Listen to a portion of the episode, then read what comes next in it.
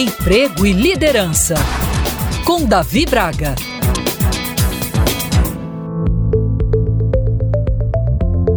Você sabe qual é a diferença entre a zona de conforto e a zona de competências? Como bem sabemos, manter-se na zona de conforto é excelente, pois é onde está o domínio de nossas competências e habilidades. Logo, é onde destacamos com maior facilidade, não é verdade?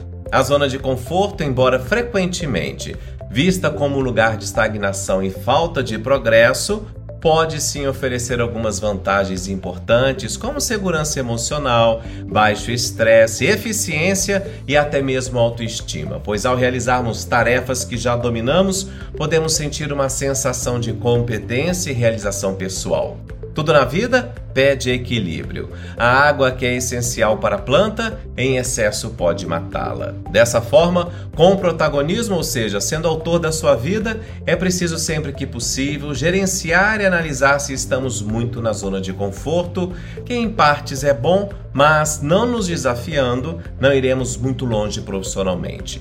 Estamos em um mundo onde tudo muda constantemente, tanto processos e tecnologias quanto decisões estratégicas, e essa é a única certeza que temos. E desafiar o status quo, ou seja, como as coisas são feitas sempre, é o primeiro passo para quem quer se destacar no mercado de trabalho. Se falamos tanto de inovação, é preciso lembrar que inovar não é implementar tecnologia, mas sim melhorar aquilo que você já faz sempre.